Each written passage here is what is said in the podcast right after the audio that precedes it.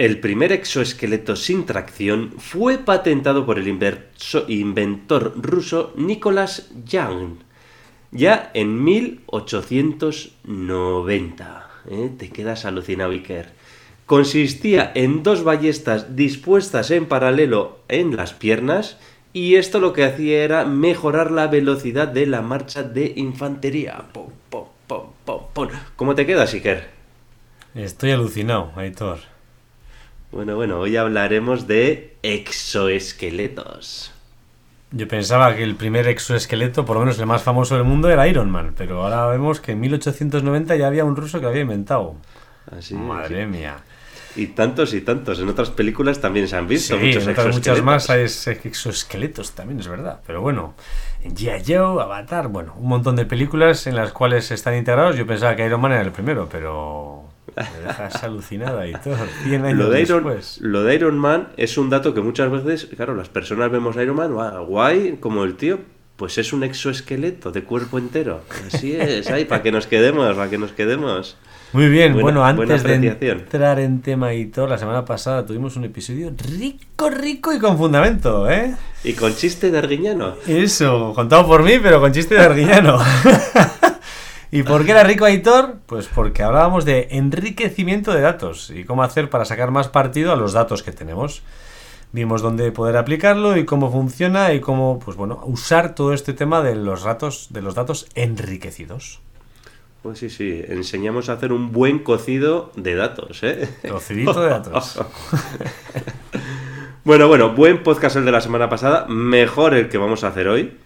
Y como todos los episodios, hoy también tenemos pregunta, Iker, ¿estás preparado? Estoy ready. Cuéntame, a ver. Esta es buena, esta es buena, ¿eh? Esta es buena. A ver.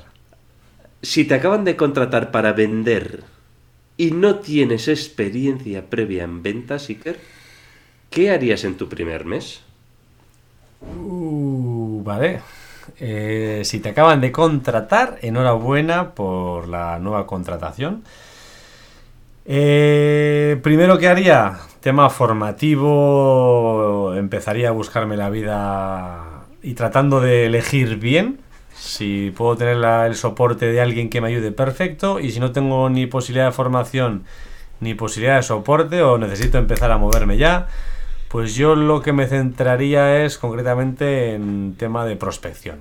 Eh, yo creo que es lo más importante a la hora de empezar, ser capaces de hacer buena prospección y luego ser capaces de cribar bien todos esos leads, todos esos contactos que nos llegan para realmente centrarnos en generar negocio y en identificar cuáles son los buenos de los que no son tan buenos o de los que no están tan preparados todavía.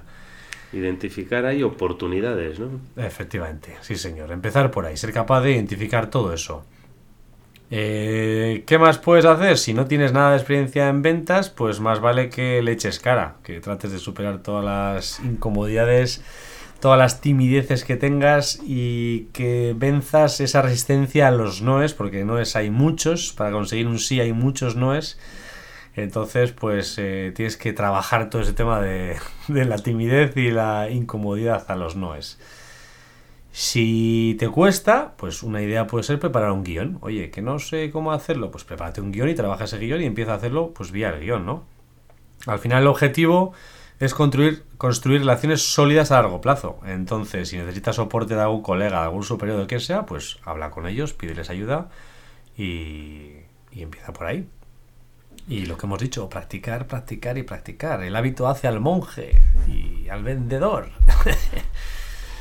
Así es, Iker. Y al final, cuanto más veces practiques, pues más aprendes, ¿eh? A veces lo harás bien, a veces lo harás mal. Cuando lo hagas mal, pues aprenderás que hay que hacerlo de otra manera. Y oye, la práctica, el hacerlo 100 veces, te da mucha más experiencia que hacerlo una vez perfecto, que no lo vas a hacer perfecto en una vez solo. Pero en 100 veces, seguro que en la 101 logras estar muy cerca de la perfección.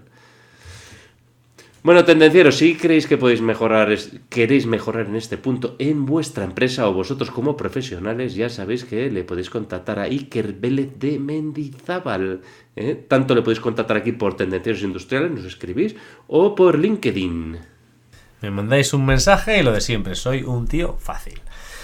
Nos podéis encontrar a Hitor y a mí, a los dos, en tendencierosindustriales.com, porque también estamos en esa web y además estamos en Instagram. Estamos en YouTube. Tenemos un canal que está subiendo como la espuma y tienes todos los vídeos allí metidos. Tenemos un canal de LinkedIn donde publicamos las novedades. Y estamos en todas las plataformas de podcasting: iBox, Spotify, Apple Podcasts. Búscanos. Sí. Además hay que decir, Iker, que si quieres mejorar tu productividad, tu liderazgo y tu marca personal, en este caso no hablamos de ventas, ¿eh? productividad, liderazgo, marca personal, te tienes que suscribir a la newsletter de liderazgo profesional. ¿Y eso dónde lo puedes hacer? Pues en liderazgoprofesional.com. Muy sencillo. Y además, si quieres ir un paso más allá, Recientemente hemos creado un reto de 21 días para ayudarte a mejorar tu marca personal en LinkedIn. En la descripción del episodio tienes más detalles si estás interesado. Vas y te apuntas. Todas las semanas consejito y además hay unos cuantos, hay lead magnets muy interesantes si te apuntas. Liderazgoprofesional.com. Clica, das un mail, te apuntas. Te puedes unir gratis y puedes salir cuando quieras. Y sin más, Aitor, ¡Arrancamos motores! Aquí estamos en los tendencieros industriales y Creator presentando las novedades actuales. Tendencias en la industria siempre al día, no hay tema que no toquemos y señor vaya alegría. Cada semana aquí nos tienen sin falta hablando de tecnología, innovación y cultura adulta. No importa si hablamos de moda o de arte, lo importante es estar al tanto. Toma ya que bienvenidos a los tendencieros industriales, el podcast de las tendencias actuales. Aquí comentamos todo sin barrera. Ven y que la diversión. Bueno, hoy nos has adelantado que vamos a hablar de exoesqueletos, Praitor. Además de Iron Man, ¿qué son los exoesqueletos? Pues buena pregunta, Iker, y eso es a lo que vamos a tratar de responder hoy. A ver, a ver si nos entendemos. Los exoesqueletos son dispositivos normalmente robóticos, ¿vale? Externos al cuerpo humano y están diseñados para ser usados, lógicamente, por personas. Estos dispositivos están diseñados para mejorar la fuerza, la resistencia, la eficiencia de los usuarios y proporcionar un soporte y una asistencia a la mecánica de los movimientos. O sea, es para ayudar en temas de movimientos. En términos sencillos, podríamos imaginarlos como una estructura mecánica que te vistes, ¿vale? Lo que ellos suelen llamar también un wearable. ¿eh? Es como si te pones un traje, ¿vale? Bueno, traje o lo que sea, ¿no? Depende porque veremos que hay diferentes modelos, que luego iremos hablando de ellos. Y en algunas ocasiones pueden estar también equipados con motores, con sensores, con electrónica, que esto nos permitirán amplificar o complementar pues bueno, los movimientos que podemos hacer las personas. Los exoesqueletos ya veremos también que tienen diversas aplicaciones, desde entornos industriales, pasando por el ámbito médico y, como no podía ser de otra manera con todos estos temas tecnológicos, en la industria militar. En industria, por ejemplo, pues bueno, se puede utilizar para la fatiga, para las lesiones, para dar un soporte adicional a los trabajadores en las tareas físicas.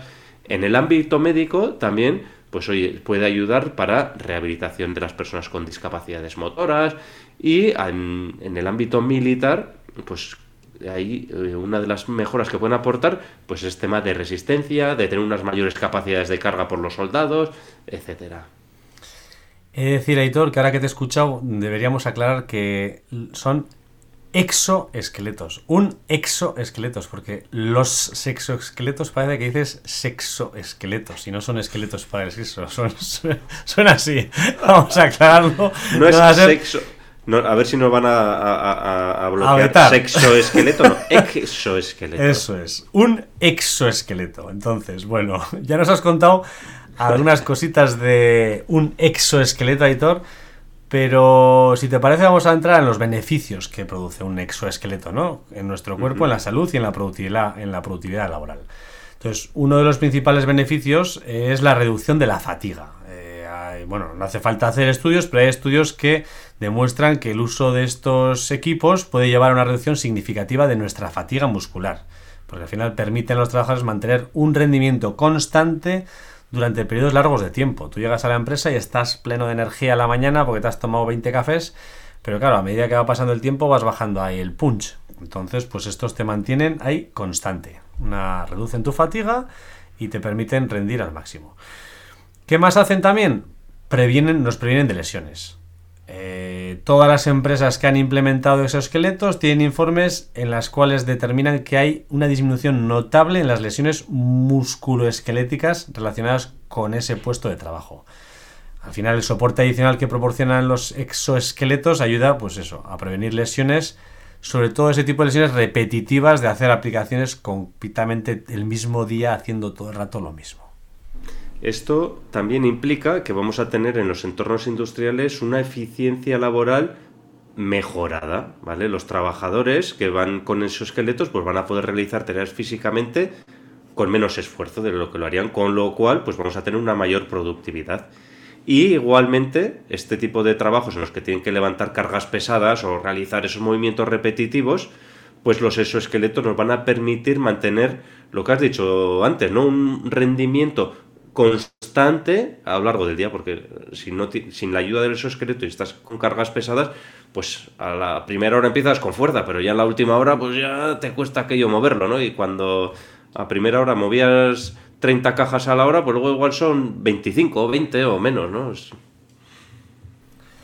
Pues es así. Y también lo que produce, antes hemos hablado de que producen menos lesiones, pero además de las menos lesiones de la propia aplicación concreta en la cual usamos el exoesqueleto, también disminuyen sustancialmente el periodo de inactividad debido a otro tipo de lesiones relacionadas con las lesiones habituales en ese puesto de trabajo, que habitualmente suele ser, pues mira, si el codo lo tengo yo lesionado y utilizo eso, al final si no lo utilizara forzaría también otro músculo del cuerpo y entonces la inactividad vendría de otro, de otro sitio, pero también mejora mucho eh, el tiempo de actividad de los trabajadores.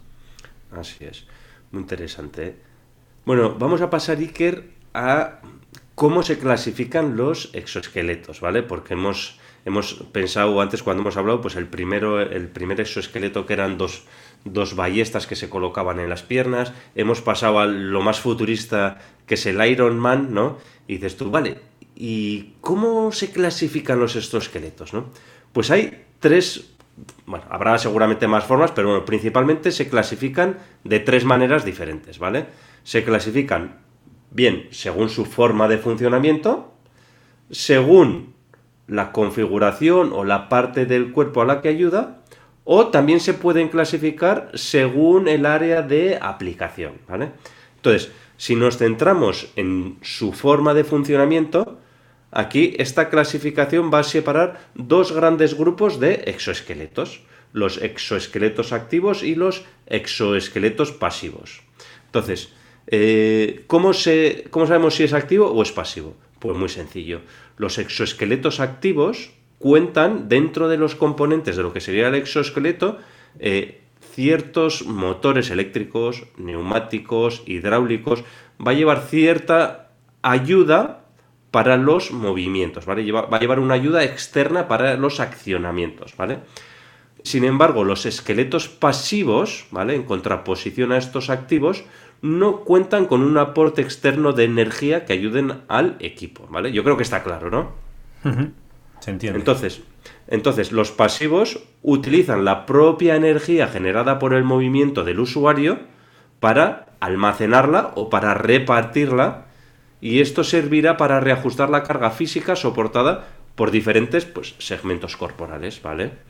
Este tipo de exoesqueletos, al contrario de lo que nos puede parecer, son los de mayor implantación, o sea, los exoesqueletos pasivos, ¿vale?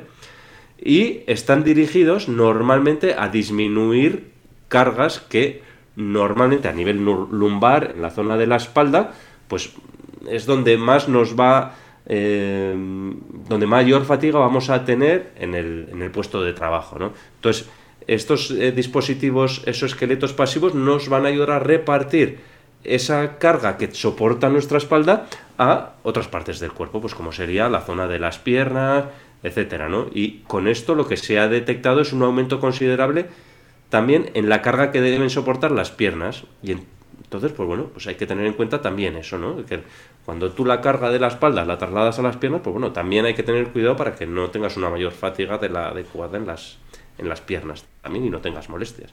Pero esos son los más habituales. Hemos hablado del funcionamiento y si hablamos de otra forma de clasificarlos, como ha dicho Aitor, eh, al final es la parte del cuerpo en la que ayudan, ¿no? Entonces, pues tenemos los de cuerpo completo, pues como Iron Man, que hacen, pues ayudan todo el cuerpo. Luego tenemos, pues extremidades inferiores, que nos ayudan a las piernas. Extremidades superiores, que nos ayudan a los brazos. Y luego tenemos los exoesqueletos específicos de la espalda, que nos ayudan a proteger esa espalda, que he visto yo en algunos casos ya implantados en, en la industria del automóvil, pues algunos que se colocan incluso en las partes extremidades inferiores que ayudan a pues, mejorar la postura corporal de la espalda a la hora de sentarte directamente con el exoesqueleto. Pa. Estás de pie trabajando, de repente te sientas para hacer otra operación y es como si te sentaras en una silla directamente y vas descansando. o te corrige la postura o lo que sea. Y en ese caso, pues es un exoesqueleto de espalda por la clasificación esta que acabamos de comentar y puede ser un exoesqueleto pasivo por la clasificación de funcionamiento también. Exacto. Bueno, y luego la tercera forma en la que podemos clasificar los exoesqueletos es pues según dónde se aplica. En este caso, pues que vamos a tener normalmente tres grandes grupos de clasificación estarían los exoesqueletos médicos o de rehabilitación, ¿vale? Que en este caso se suelen diseñar para ayudar a la recuperación de las personas con ciertas discapacidades, ¿vale? O para mejorar la movilidad de pacientes con ciertas lesiones eh, neuromusculares, ¿no? Entonces, pues bueno, lo típico que hemos visto todos, pues que te ponen un, exoesqueleto del tren inferior que te ayuda a caminar, por ejemplo, ¿no? Pues eso sería un eh, exoesqueleto médico, ¿no? Que le ayuda a esa persona, pues que igual ha perdido la movilidad o tiene una movilidad reducida en las piernas para que pueda moverse mejor. Luego estarían los exoesqueletos industriales. En el caso de estos, de los industriales, el objetivo no es ayudar a la rehabilitación. El objetivo en este caso es mejorar la eficiencia de las personas que lo están utilizando en su puesto de trabajo y reducir la fatiga. O sea, al final es lo que decimos, tú cuando vas a trabajar estás normalmente 8 horas trabajando en tu puesto de trabajo.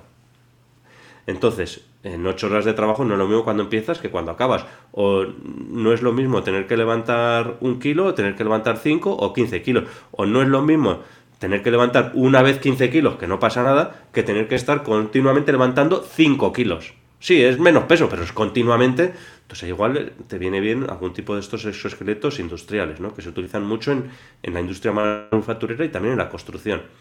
Y por último, dentro del área de aplicación, pues estarían los exoesqueletos militares, ¿vale? Que estos eh, en los militares lo que quieren es tener una mayor resistencia, ¿vale? Que el, personal militar llegue más lejos, que llegue más rápido, que sea capaz de llevar mayores cargas y es aquí pues donde se centraría el, ámbito de los exoesqueletos militares. Estos serían los, los, tres grupos. Por tipo de aplicación. Ahora si entramos en qué tipo, qué aplicaciones dentro de cada tipo, en las militares no vamos a entrar porque no es nuestro negocio, pero vamos a hablar de las médicas y de las industriales, ¿te parece, Al final en aplicaciones médicas hay diversas en función de las áreas del paciente que haya que mejorar, ¿no? Entonces algunas de ellas pueden ser pues como la rehabilitación. Al final se utilizan mucho en terapias de rehabilitación para ayudar a personas a recuperar una movilidad después de una lesión o enfermedad. Pues como has dicho, en principio puede ser, oye, me he lesionado la columna, quiero volver a empezar a andar, entre comillas. Pues bueno, estos dispositivos te dan soporte y te dan asistencia al movimiento, te dan una coordinación y permiten a los pacientes realizar algunos ejercicios, algunas actividades físicas de manera controlada y de manera segura, sin, sin digamos, eh, pausar el progreso de dicha rehabilitación. Entonces, pues nos ayudan ahí. Sí, lo que hemos dicho antes también, dentro de las aplicaciones médicas, pues los esqueletos también pueden ayudar a las personas con discapacidades físicas para recuperar pues cierta movilidad y autonomía que esa discapacidad no les, no les permitía. Entonces aquí, pues bueno, eh, pueden proporcionar soporte, asistencia en movimiento de extremidades afectadas, en brazos, en piernas, en la parte, lo que hemos dicho antes, de la espalda, y esto puede permitir a las personas llevar a cabo actividades diarias y mejorar la calidad de vida. Unido a todo lo anterior, pues eh, mejora a la hora de, eh, de, andar, a la hora de la marcha. Eh, pueden ayudar a mejorar la marcha de personas que tengan dificultades para andar, bien por una lesión o bien por edad o por lo que sea. Y estos dispositivos asisten el movimiento de las piernas y pues van corrigiendo pues un patrón de marcha que sea normal, ¿no? Si vas andando de manera normal, pues estos te hacen un patrón normal para que puedas caminar de una manera eficiente y sobre todo segura. Sí, ya hemos visto muchos vídeos también en los que aparecen de exoesqueletos del tren inferior que ayudan a, a, esto, a lo que es la marcha, ¿no? Y luego, por último, también estarían los exoesqueletos que pueden ayudar a prevenir lesiones en el ámbito médico. Por ejemplo, imagínate tú que te has hecho una cirugía en la pelvis, ¿vale? Pues entonces ahí han desarrollado esos esqueletos robóticos de alta precisión que van a permitir a los médicos realizar procedimientos de manera más fácil y menos invasiva.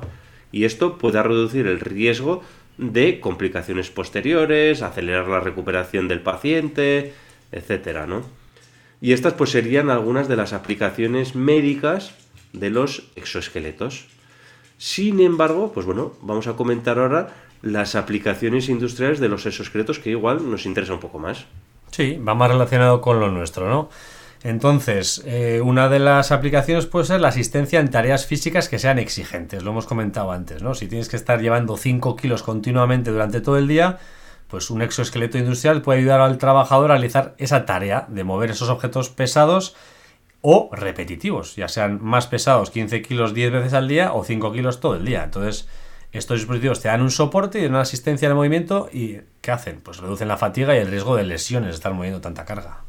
Claro, al tener esa asistencia en las tareas físicas, lo que va a pasar es que va a aumentar nuestra eficiencia y nuestra productividad.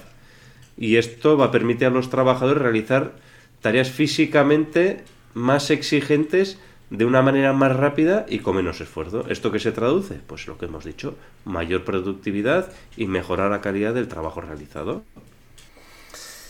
Unido a la asistencia en tareas físicas exigentes, pues esto está ligado a ello. Prevención de lesiones. Al final, si te ayudan a, llevar la carga pesada, pues los exoesqueletos ayudan a prevenir esas lesiones relacionadas con el trabajo de mover cargas o ejercicios un poco complejos, porque te dan un soporte y una estabilidad en las articulaciones, sobre todo. Eh, esto es muy útil en trabajos que implican, pues lo que hemos comentado antes, levantar objetos pesados movimientos repetitivos donde estos exoesqueletos pues reducen la carga en el propio cuerpo y también pues en las articulaciones y entonces pues con todo ello minimizan el riesgo de lesiones musculoesqueléticas. No exactamente lo mismo, pero relacionado con esto, también los exoesqueletos pues pueden ayudar con temas de ergonomía en el puesto de trabajo. Entonces, al darte un soporte adicional a las partes del cuerpo que están sometidas a esfuerzo físico, pues esto puede ayudar a reducir lo que hemos dicho, la fatiga, el estrés del cuerpo, mejorar la comodidad, ¿no? Mejorar la postura para hacer muchas veces esos eh, donde se utilizan los exoesqueletos pues es para hacer movimientos pues igual tienes que estar ahí en mala postura etcétera y el exoesqueleto pues te ayuda en esa manera a que estés más cómodo también y estas aplicaciones pues bueno lo que demuestran que en el ámbito industrial eh, hay un campo muy grande en los que nos pueden ayudar, ¿vale? Y en los que pueden ayudar, los pueden ayudar a los trabajadores a aumentar la productividad y reducir el riesgo de lesiones relacionadas con el trabajo, con el trabajo, ¿no? Que este es un punto también muy importante y que interesa mucho a los empresarios y a los empleadores, ¿no? Pero si hay todos y todos estamos preocupados por las personas, por la productividad, por todo, ¿por qué no está implantado los esqueletos en todas las industrias? ¿no? Yo no los he visto mucho. digo yo, Iker, eso digo yo, porque yo no tengo un traje como el de Iron Man, eso sería la leche, tío. Iría volando a visitar clientes y hacer el trabajo que hiciera falta. No lo necesitas, Aitor, tú no lo necesitas. Pues molaría, me molaría mucho llevar el traje de Iron Man. Bueno, pues ahora te voy a explicar por, qué no puedes llevar el traje de Iron Man, Aitor. Entonces, ¿qué problemas existen para la implantación universal, digamos, de este tipo de, de eh, artilugios o exoesqueletos? Pues bueno, el principal son los costes elevados. Al final, una inversión inicial de estos exoesqueletos es muy alta. Entonces, es barrera para muchas empresas en las cuales sí, las personas son lo primero, pero tan, tanto, tanto, tanto, pues tampoco, porque al final eh, las empresas también están hechas para ganar dinero. Entonces, los costos de esta adquisición son muy altos y pues no todo el mundo está dispuesto a, hacerlos. A asumirlos. Bueno, el la siguiente dificultad sería la tecnología que hay detrás de estos eh, exoesqueletos, ¿no? Es una tecnología que no es que puede parecer sencilla, pero es compleja, ¿no?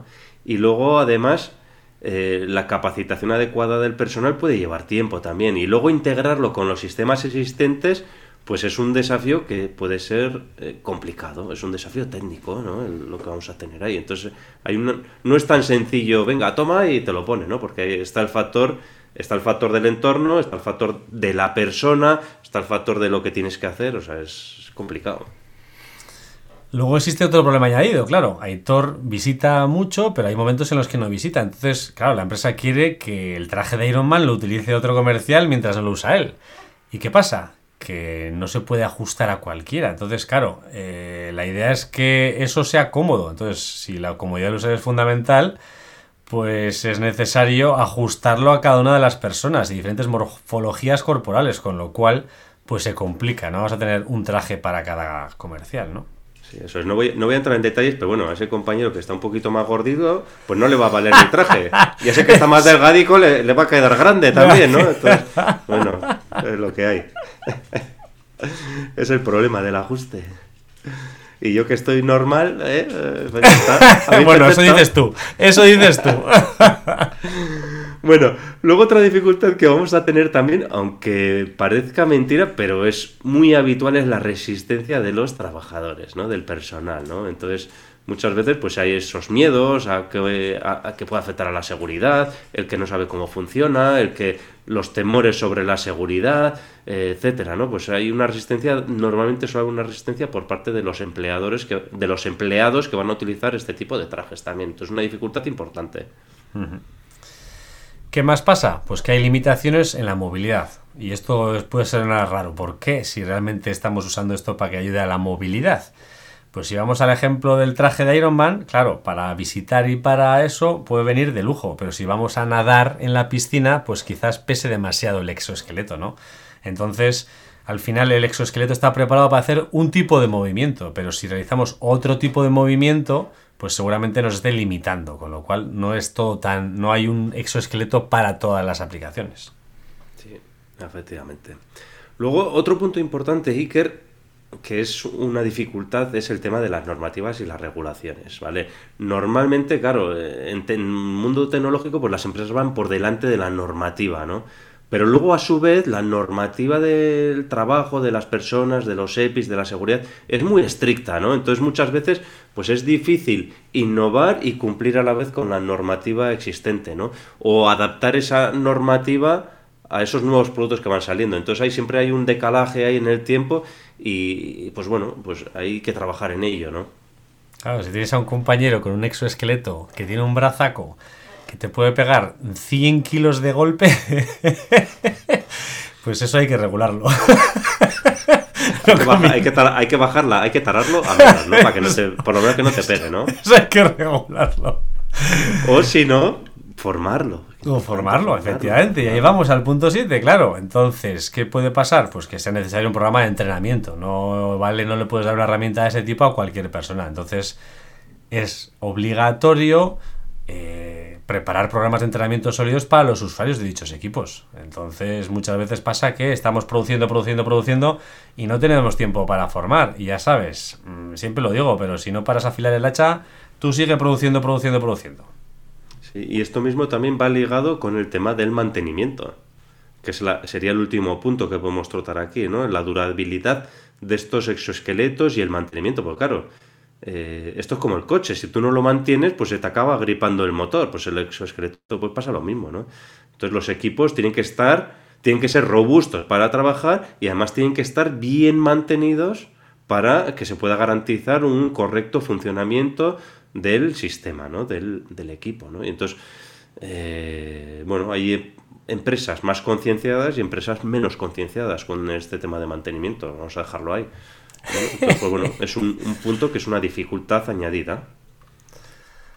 Muy bien, bueno, ¿y qué, no- qué nos espera en el futuro, Aitor? ¿Qué, Pues cuéntame, ¿qué hay? cuéntame a Pues ah, se espera nada más y nada menos hacer un 10 por 10 ¿Sabes lo que es un 10 por 10 Aitor?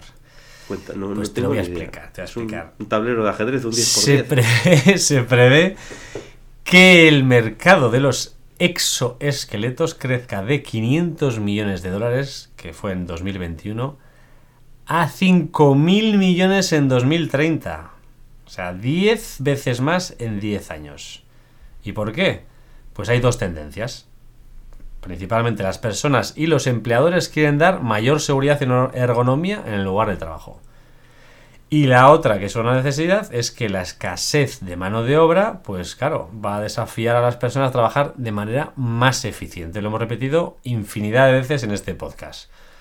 Entonces, pues los exoesqueletos permiten ambas cosas, especialmente los que son activos, cuando funcionan pues con baterías o con lo que sea. Al final un trabajador puede pasar de levantar 15 kilos con esfuerzo a levantar 50 sin ningún esfuerzo. Entonces todo esto ayuda eh, a ambas cosas, a ambas tendencias. Así es, sí, quería, me gustaría a mí levantar 50 kilos con una mano y sin esfuerzo, ¿eh? Esto sería la cera. bueno, hemos buscado fabricantes de exoesqueletos. Hay muchos, hay muchísimos. No vamos a entrar en detalles de fabricantes, pero los hay tanto internacionales como nacionales. ¿eh? Es un mercado, como, como, has dicho, Iker, que está en crecimiento, ¿vale? Y, se espera hacer un por 10 en, ya en menos de 10 años, ¿eh? Entonces... ¿Qué decir ya para acabar? Que los exoesqueletos pueden ser una ayuda en la prevención de los riesgos laborales, aunque es necesario mejorar su diseño y funcionalidades. Está evolucionando el mercado, ¿vale? Para ello resulta esencial también que haya avances en el terreno de la normalización, lo hemos dicho anteriormente, así como también eh, la decisión de integrarlos en un puesto de trabajo sea fruto no de una idea de un director que quiero, no, no, que sea fruto de una evaluación, de una reflexión previas y que garanticen que es la mejor solución posible. Que se tenga en cuenta no solo a los que deciden, sino también a los que lo van a utilizar, las personas usuarias, a los representantes, etcétera. Entonces, bueno, es un trabajo que todavía es largo, ¿eh? que estamos empezando, ya llevamos unos añitos con el tema de los esqueletos y, y que va a tener un crecimiento importante para los próximos años, es un, un punto tecnológico a tener en cuenta. Bueno, Iker, con esto acabamos. ¿Qué te ha parecido el podcast? Bueno, ha parecido muy interesante. Ya estoy pensando en qué exoesqueleto comprarme para mi día a día. Sobre todo el del brazaco ese me ha gustado. De todas formas, lo que más me gustaría, editor, es que haya algún tendenciero o tendenciera que nos escuche en este podcast y que nos recomiende algún profesional del mundo de los exoesqueletos para hacer una entrevista, porque hemos visto muchos, pero nos gustaría que alguien nos diera un contacto para poder hablar, más, porque creemos que es muy importante. Entonces, diríjanse, bueno, haz cualquier comentario en el podcast y si no, un email, tendencieros.industriales.gmail.com. Ahí nos podéis mandar.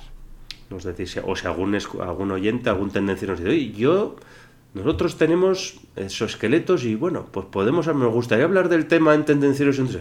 Nos escribís un correo electrónico y hablamos, ¿eh? Dejarnos al resto, al resto que no conocéis, gente que fabrique exoesqueletos, que los venda, bueno, pues dejarnos vuestro comentario, ¿eh? Si habéis tenido alguna experiencia, si no, si queréis añadir algo más, si queréis criticar también, aquí nos da igual. Mientras nos hagáis comentarios, podéis poner lo que queráis, ¿eh? Y el resto de tendencieros os lo agradecerán. Y ya sabéis, si os ha gustado el podcast de hoy, pues lo recomendáis a vuestros amigos. Si no os ha gustado el podcast de hoy, lo recomendáis a vuestros enemigos, pero recomendad el podcast. Y al grupo del colegio, mandar al grupo del colegio. Eso, si os caen mal, a por ellos. Suscribiros además para estar al día de los nuevos episodios. Y sin más, tendenciero, tendenciera. La semana te espera. Chao. Chao.